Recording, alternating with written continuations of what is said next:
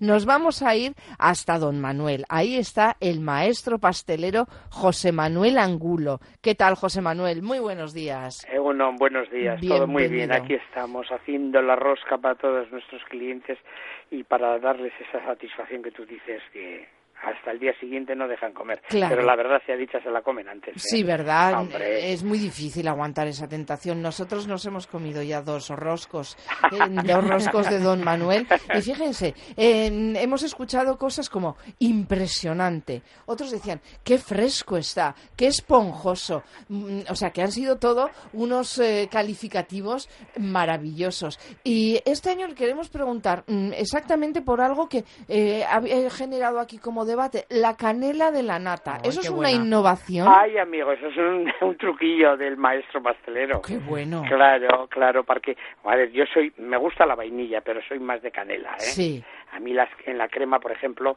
me gusta la canela, el sabor ese que tiene a canela. ¿eh? Y entonces en la nata nosotros echamos un poquitín de nata por encima, polvoreada, ¿eh? cuando hacemos, la rellenamos de nata. Y entonces le da ese contraste con el agua de azar y ese sabor que tiene y las frutas escarchadas, pues le da un sabor totalmente diferente. Qué fantástico. Bueno, vamos a hacer un rosco, si le parece.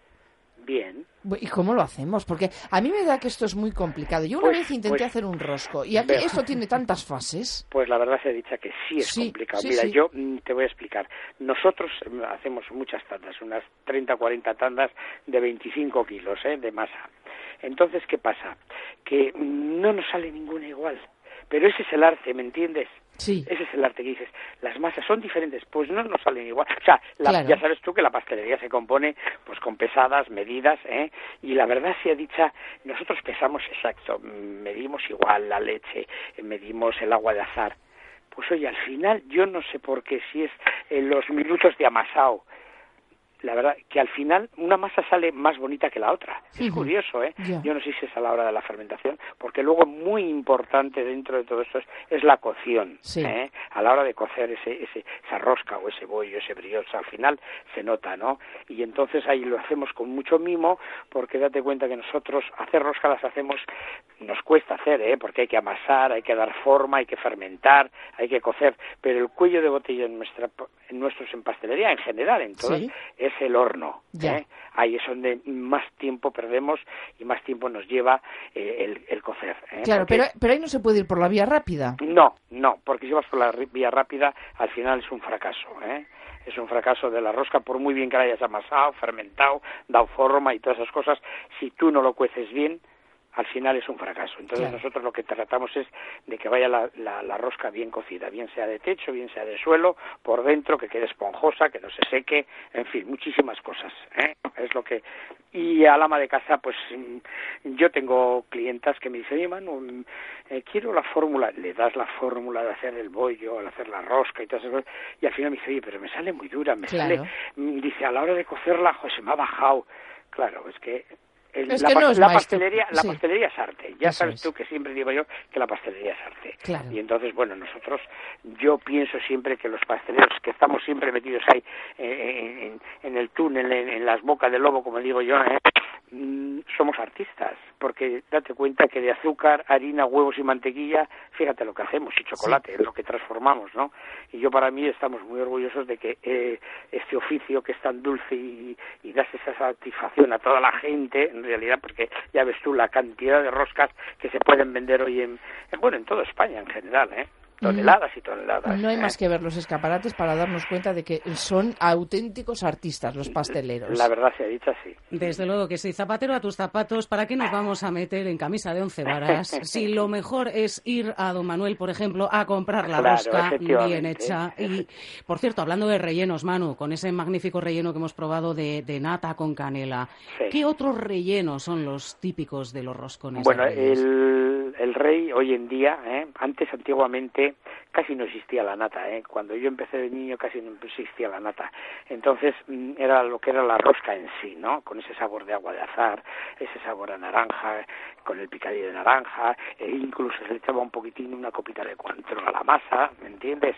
Hoy en día la estrella es el relleno de nata, ¿eh? de esa nata que, que la verdad se dicha es nata pura, auténtica, que no es nada de esas cosas raras de natas que hay por ahí, ¿eh? en otros sitios.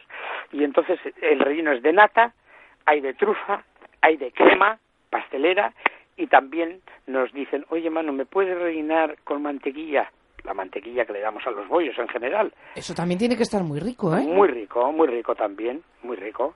Pero bueno, te quiero decir que mm, eso es lo que en general tenemos. Luego también eh, en otros sitios las hacen con mazapán. Ya rizar el rizo, ¿no? hay, hay pero bueno, una cosa, lo clásico, lo de siempre, lo más natural es lo que te he dicho yo, con nata o trufa o con crema pastelera. ¿eh? En estos días, José Manuel, hay que reforzar la plantilla porque hay que dar salida a tantísimos roscos. Mira, eh, no reforzamos la plantilla porque te voy a decir, yo cualquiera de la calle no puede venir y dar forma a una rosca. ¿eh? Lo mismo que cualquiera de la calle dices, oye, hazme una Carolina, pues no. ¿Qué es lo que tenemos que hacer? Meter horas. ¿eh? Nosotros entramos a las 10 de la noche, saldremos hoy a las 4 de la tarde, volvemos, vamos a casa, duchita, ¿eh? y a las diez y media otra vez estaremos aquí para hacer las roscas del día 6. ¿eh? O sea, y eso es a base de horas. Lo mismo que, pues en su día, pues todo el mes de diciembre que llevamos arrastrando ya horas y horas, pues cuando haces el turrón, las yemas, ¿me entiendes? Todas esas cosas que, y las tartas de Navidad, pues es a base de meter horas. Es duro, es duro el mes de diciembre, ¿no? Sí, para nosotros en pastelería es duro. ¿Y ¿eh? hasta cuándo van a estar haciendo roscos? Porque antes eh, solo se hacían en esta época navideña, pero ahora parece como que se ha alargado un poco también, Sí, porque la, la demanda es grande. O sea, nosotros, por ejemplo, nosotros en nuestra pastelería la vamos a seguir haciendo todo el mes de enero, hasta que empieza San Blas. Cuando empieza ya el 1, el 2, el 3 de San Blas y y en fin, esto, las candelas es cuando ahí dejamos porque ya empezamos con los macarrones, con las tortas de San Blas, porque es la festividad esa. Y luego la próxima semana también tenemos el 14 de febrero, que es el Día de los Enamorados, que no sé cómo caerá este año con, con carnavales y esas cosas. Pero luego tenemos las torrijas, las tostadas, eh, los buñuelos, ¿me entiendes? O sea, te quiero decir que ahí es cuando paramos de hacer nosotros eh, las roscas. Eh, a partir del 1 de febrero ya dejamos de hacer, de no ser que tenga alguien de encargo. Bueno, pues mm, hay muchas yo cosas. Yo creo que es suficiente. Eso no parar. Yo creo, dice, soy en agosto, sí, pero yo creo que tiene que ser, cada época tiene que tener su, su, su cosa, ¿me entiendes? ¿Eh? Sí. Pues, su especialidad y sus roscas en, Reyes, San Blas en, en, San Blas en febrero, en fin, como los huesitos de Santo, pues en, en noviembre. O sea, ¿Se nos está haciendo la boca agua continuamente? Sí, no, no, tiene que ir, tiene que ir en su época. ¿Por qué? Pues porque me, dicen muchos, joder, Manu, ¿se podía vender el turrón de Soconusco todo el año? Pues claro que se podía vender. Lo que pasa es que luego ya cuando llegaría la fecha no es lo mismo. Nos faltaría algo, claro que sí. Una pregunta que nos lanza uno de nuestros oyentes. Para los diabéticos, ¿se hacen roscos sin azúcar? Mira, nosotros no, no hacemos para los diabéticos mm, porque para nosotros es un poco complicado, porque ya sabes que los diabéticos eh, dices, bueno, este no lleva azúcar, bien, eh, se ponen a comer y eso es que tienen que tener unas medidas, unos grados de azúcar y nosotros entonces ahí ya eh, no queremos entrar en ello, en ello, ¿me entiendes? Igual que los celíacos y todas estas cosas. ¿Por qué? Pues porque es arriesgado, es arriesgado y entonces, bueno, yo creo que hay las casas especializadas para hacer para diabéticos y para, por ejemplo, para celíacos y todas esas cosas, ya sé que cada vez hay más también, que tendremos que estudiarlo con el tiempo, tendremos que estudiarlo un poquitín, pero vamos, de momento no hacemos eso. Eso sí lo que te quiero decir es que hoy en día en pastelería se ha bajado eh, la dosis de azúcar, ¿eh? o sea, te quiero decir en general una crema o incluso hasta el merengue, ¿eh? se ha bajado la dosis de azúcar en pastelería.